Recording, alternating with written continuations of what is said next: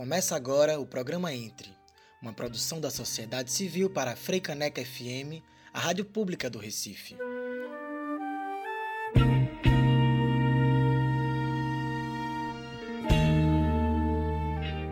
Olá, ouvintes da Rádio Frecaneca FM. Começamos agora mais uma edição do programa Entre. Todas as quintas-feiras, às 8 da manhã, meia hora de entrevista nessa rádio pública. Entram conosco ativistas, artistas, pensadoras e pensadores que tragam experiências, narrativas e debates periféricos em seu sentido mais amplo. Eu sou Mia Aragão, colaboradora no programa Entre, junto com Chico Ludemi, e hoje eu convido Cristiano Marona, que conversa comigo por videoconferência. O Cristiano Marona é secretário executivo da Plataforma Brasileira de Políticas de Drogas, rede criada para atuação conjunta de organizações não governamentais, coletivos e especialistas a fim de debater e promover políticas de drogas fundamentais na garantia dos direitos humanos. Ele também é mestre e doutor em Direito Penal pela Faculdade de Direito da USP. E ele vem hoje aqui falar conosco sobre o novo guia lançado pela Plataforma Brasileira de Políticas de Drogas, que é o Guia sobre Políticas de Drogas para os Municípios, um convite à inclusão em tempos de proibição. Escrito pelas especialistas em políticas públicas e redução de danos Melissa Azevedo e Natália Oliveira, o guia visa orientar e oferecer alternativas políticas à atual gestão de guerra às drogas, trazendo dados e reflexões que colocam em xeque sua eficácia enquanto política de bem-estar social, de saúde e segurança pública e trazendo outras alternativas para sua reestruturação. Em tempos de eleição, como vivemos nas últimas semanas, onde as câmaras municipais se renovam, assim como as prefeituras, ter em pauta revisão de legislações e práticas em torno da saúde e segurança pública se faz necessário. E Cristiano hoje estará conosco para discutir os papéis dos agentes públicos municipais, da sociedade civil dentro dessa temática, que é tanto urgente quanto um tabu em muitos ambientes. Tenha um bom dia, Cristiano, seja bem-vindo. É um prazer te receber aqui aqui hoje. Olá, Mia, muito bom dia, muito obrigado pelo convite, o prazer é todo meu. Então, Cristiano, para começar, eu quero pedir para tu explicar um pouco mais para a gente o que é o guia e quem é que está envolvido na organização dessa publicação. Bem, esse guia ele foi pensado uh, pelo núcleo de participação social da plataforma brasileira de política de drogas. Né? Esse núcleo da plataforma busca pensar uh, formas de incidência da sociedade civil na construção eh, de políticas públicas sobre droga. Então, a partir dessa ideia, foi construído um texto, né, foi produzido um texto reunindo dados documentais, levantamento bibliográfico, entrevistas dirigidas, relatos de experiências eh, das autoras e o levantamento de outras vivências ocorridas nas cinco regiões do país. Né? É, nós incluímos trechos de documentos inspiradores, alguns deles inéditos, né? É, frutos da produção coletiva de conselhos municipais, é, publicações governamentais e uma série de informações a respeito da política de drogas nos municípios. As autoras, tanto a Natália quanto a Melissa, foram conselheiras municipais em conselhos municipais de política sobre drogas, né? então trouxeram essa experiência para essa obra. Além disso, uma série de outras pessoas estiveram envolvidas também, eh, auxiliando eh, essa produção.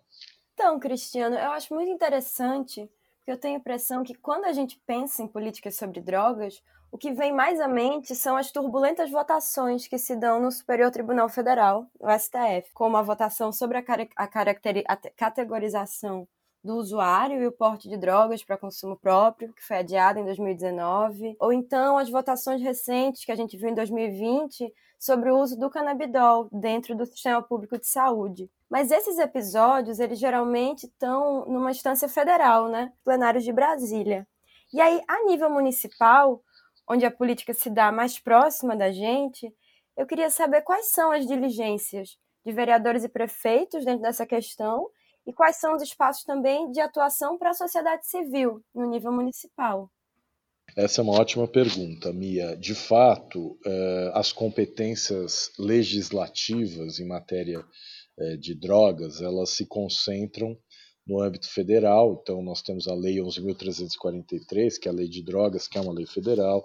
Nós temos a Lei 10.216, que é a lei antimanicomial, né, que define as diretrizes da política de saúde mental no Brasil, também é uma lei federal, e temos a segurança pública, eh, que é uma competência dos estados, né, eh, que também tem a ver com política de drogas.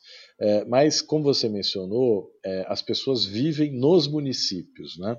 Então, o nosso guia fala um pouco do Pacto Federativo e do papel do município nas políticas de drogas. É, e, basicamente, o papel dos municípios é justamente o de é, proporcionar acolhimento, cuidado, atenção, assistência social é, são aquelas políticas, digamos assim, mais voltadas para a inclusão social propriamente. Né? Nós temos, por exemplo, programas municipais que tratam do acolhimento de pessoas é, que vivem em situação de rua, em que o consumo problemático de drogas é uma das questões, né?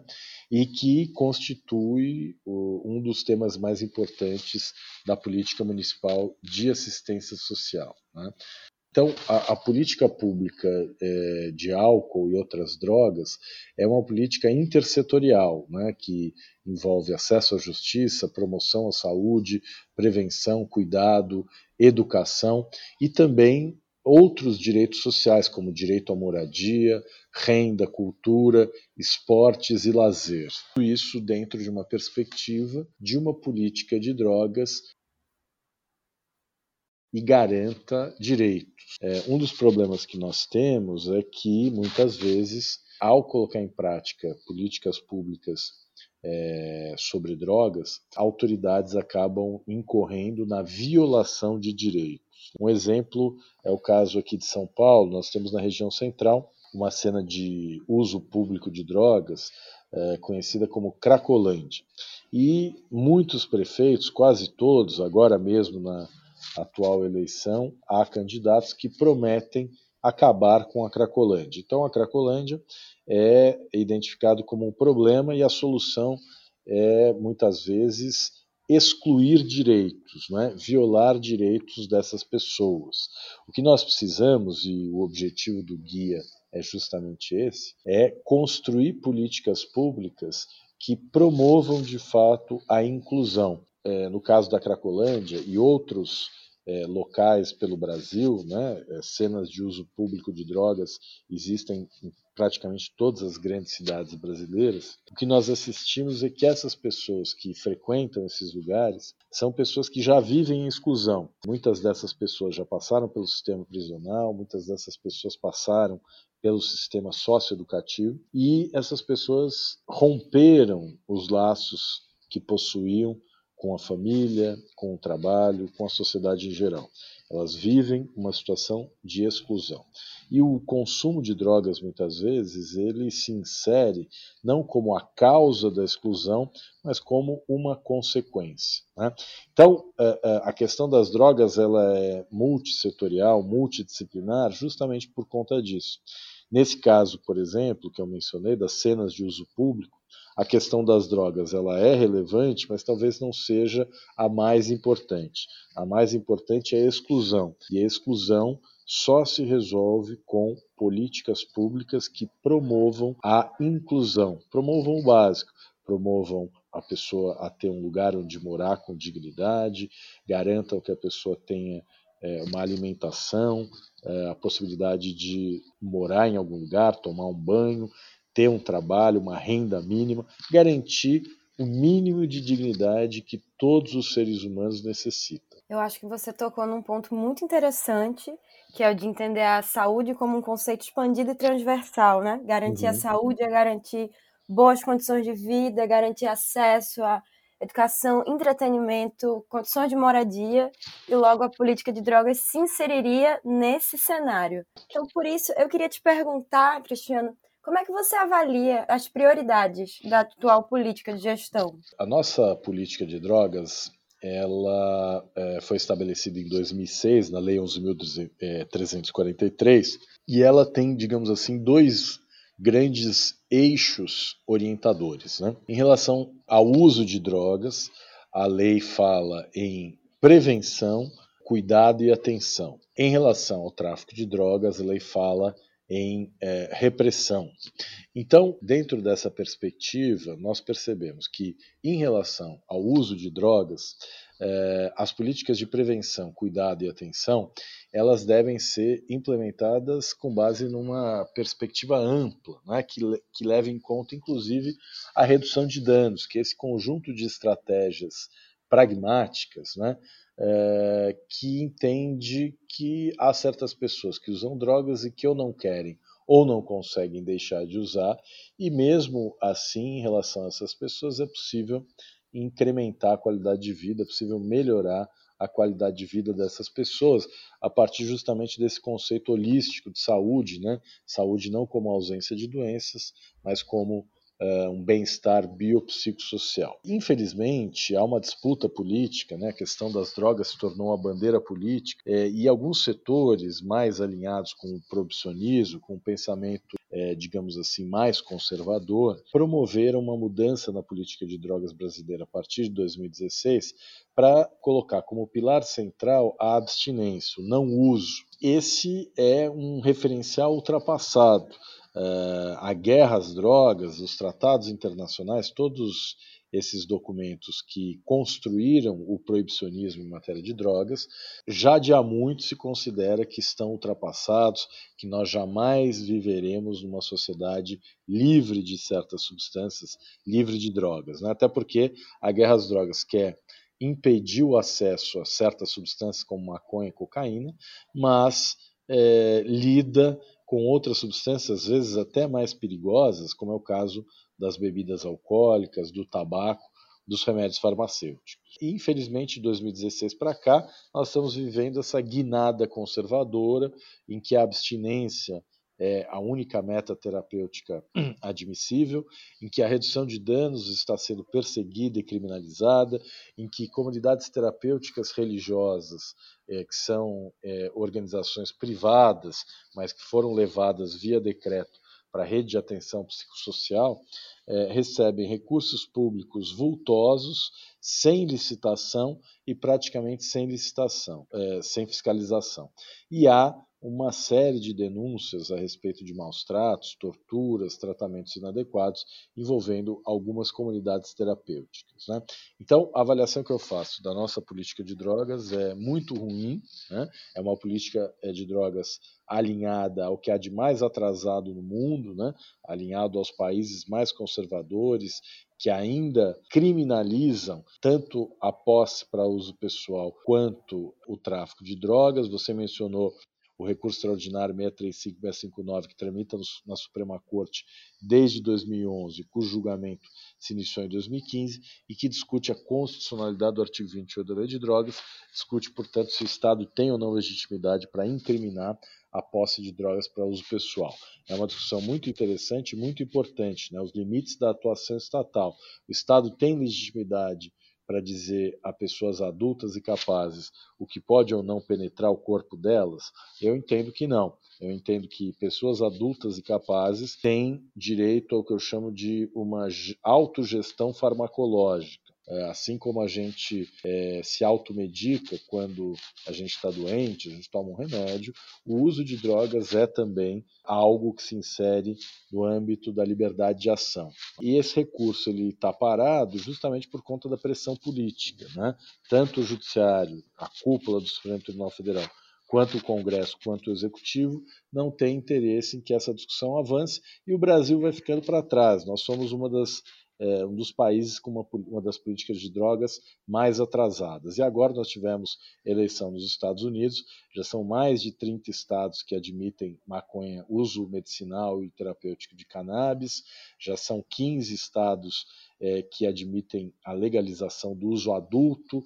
É, no caso do Oregon, é, a posse de qualquer droga, inclusive cocaína, heroína, metanfetamina, foi descriminalizada e eles legalizaram também os cogumelos psicodélicos, né, a psilocibina. É, então, infelizmente, enquanto o mundo avança nessa discussão, o Brasil anda para trás. Né? Eu me lembro de Milor Fernandes que dizia que o Brasil tem um enorme passado pela frente. Mas como eu não quero deixar uma mensagem pessimista, eu acredito que os ventos da mudança que sopram no exterior vão chegar ao Brasil cedo ou tarde. A gente faz agora um pequeno intervalo no programa Entre e já já a gente retorna na nossa conversa com o Cristiano Marona. Gente retorna agora no programa Entre, conversando com o Cristiano Marona, que nos apresenta o Guia de Políticas de Drogas para Municípios, um convite à inclusão em tempos de proibição. Cristiano, tu acredita que uma política de drogas que seja mais fechada, tenda ao moralizante, como a do Brasil, ela acaba, de alguma forma, contribuindo para que os sujeitos que fazem a opção por usar drogas desenvolvam relações menos saudáveis com o seu uso, desenvolvam relações menos conscientes com o uso recreativo de drogas? Olha, essa também é uma pergunta super interessante. O João Menezes, que é médico, estudioso das neurociências, ele fala do uh, efeito psicótico causado pela proibição, né? de como o proibicionismo, de como a repressão policial e criminal uh, das drogas produz em quem usa uma espécie de paranoia. Então, uh, a gente pode dizer que o proibicionismo produz doença mental, né? porque ele cria essa situação de incerteza e de medo é, baseada na realidade. Né? São inúmeros os casos de violência policial, de abusos contra usuários né? e mesmo contra traficantes, é, por conta desse poder quase absoluto que a guerra às drogas dá à polícia e ao uh, sistema de justiça. Né? Não por acaso, é, o ministro Edson Fachin determinou a suspensão das operações policiais nas comunidades pobres do Rio de Janeiro durante a pandemia. Foram inúmeros casos de violência, de abusos. É, um dos casos, um jovem, uma criança de 14 anos com uniforme escolar, é, se deslocando para a escola, foi alvejada pelo helicóptero da polícia, né? É, morrendo, uma morte estúpida, uma violência absolutamente inaceitável, e apenas um exemplo entre muitos. Né? Então, a letalidade policial, que no Brasil é um problema gravíssimo, ela é estimulada pelo discurso bélico né, de combate uh, às drogas, de combate ao tráfico. Uh, sem dúvida nenhuma, uh, nós precisamos evoluir para uma outra política de drogas, porque essa política de drogas ela não serve mais, né? E não serve mais por vários motivos. Primeiro, porque apesar de proibidas, as drogas estão na prática liberadas, e além disso, é, o que a gente assiste é que a guerra às drogas produz violência, é, corrupção, é, superencarceramento e o fortalecimento das facções criminosas. Desse ponto de vista, é urgente uma mudança na política de drogas. É mesmo, acho que a impressão que a gente tem é que essa política de drogas baseada só na repressão é uma torneira que quanto mais você tenta fechar, mais ela pinga, né? Porque por mais apreensões que se aconteçam né, com os pequenos traficantes. A chegada de droga em, em grande quantidade nunca para. E o que a gente tem visto é um boom na população carcerária, que é muito arriscado, porque a gente prende cada vez mais jovens que não vão conseguir uma inserção real na sociedade depois. E o Estado já não tem, inclusive, mais, eu tenho a impressão de que não tem mais estrutura para lidar com a quantidade de processos de presos que aparecem todo ano. Tu acredita que outras abordagens para a relação de políticas públicas com drogas podem ser mais viáveis, inclusive mais econômicas para o Estado nesse momento?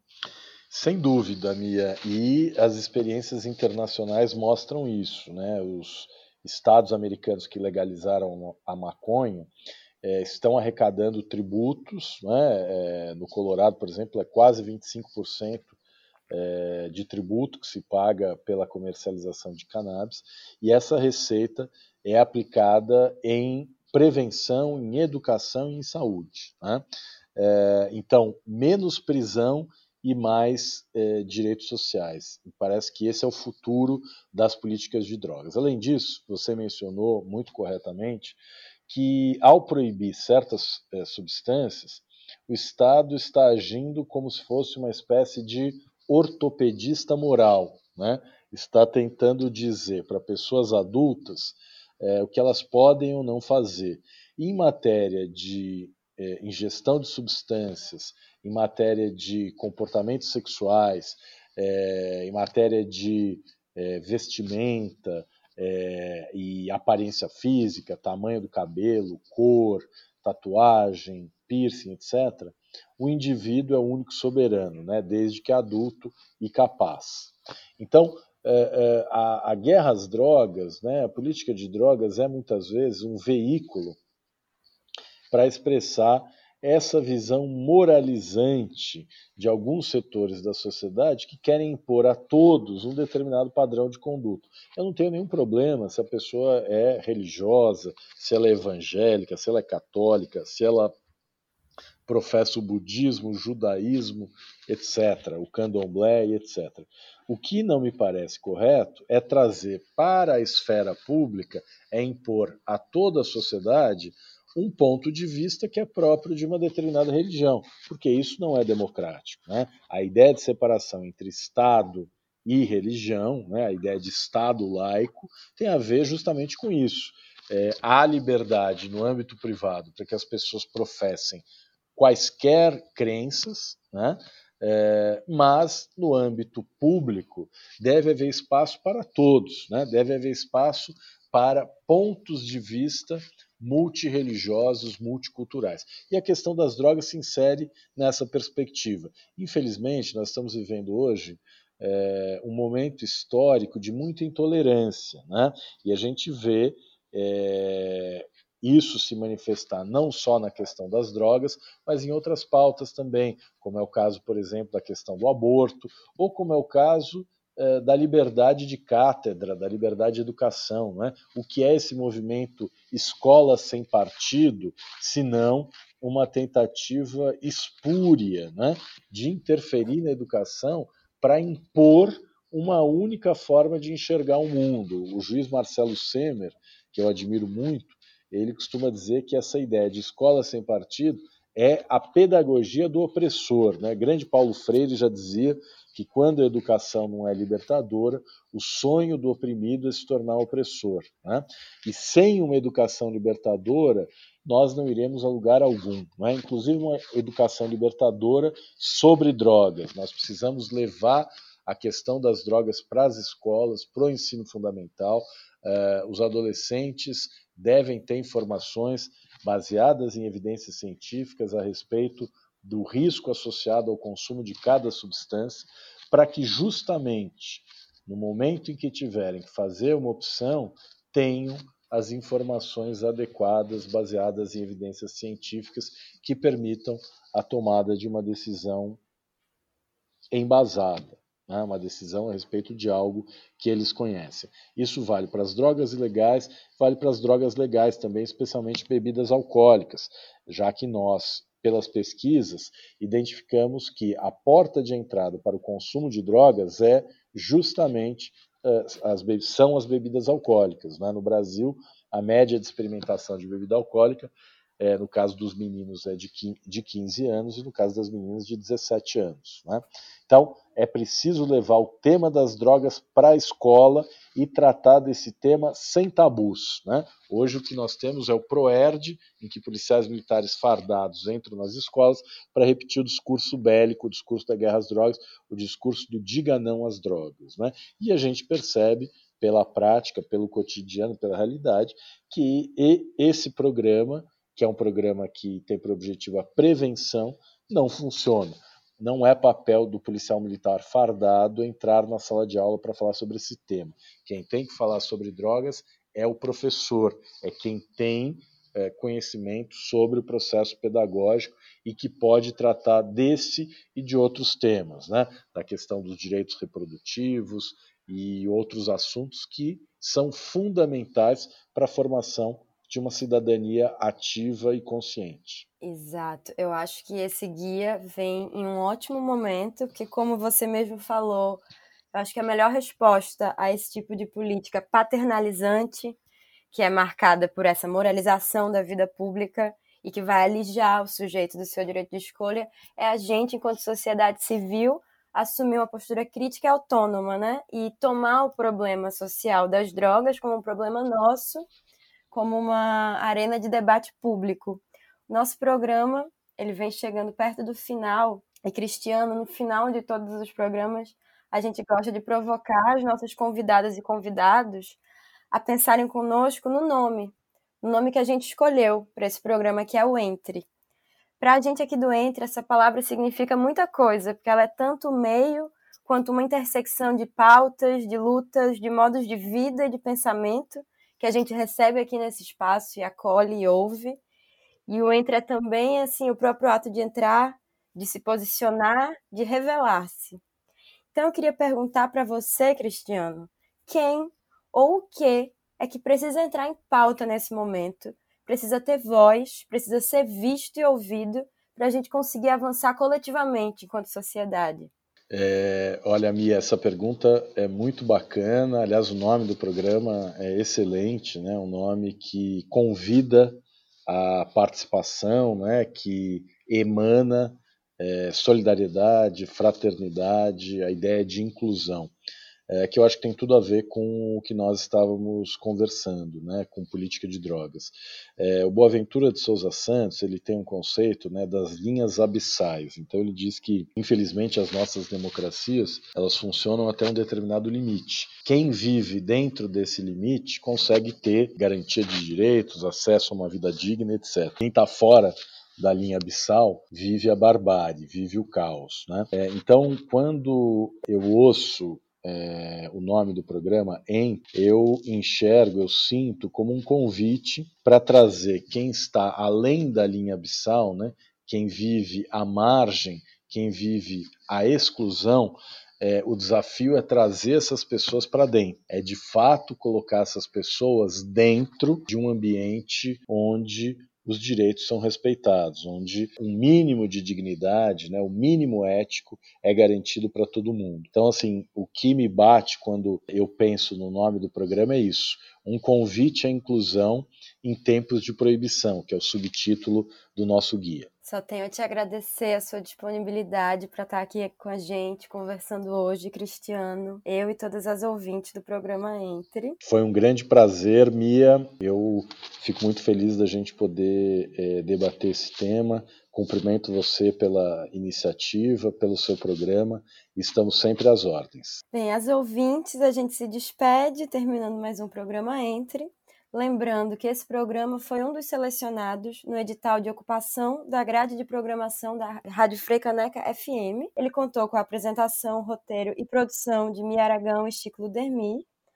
Nós agradecemos novamente a todas as nossas ouvintes e avisamos que você pode nos acompanhar pela nossa página do Facebook, a Programa Entre, pela nossa página do Instagram, arroba Programa Entre, onde a gente aceita mensagens, você pode entrar em contato conosco, deixar críticas, sugestões e outras observações. Todos os nossos programas estão disponíveis no nosso canal no Spotify, que é o programa Entre. Agradecemos novamente a atenção, espero estar com vocês na próxima semana. Sigamos juntas e juntos, fortes e até lá!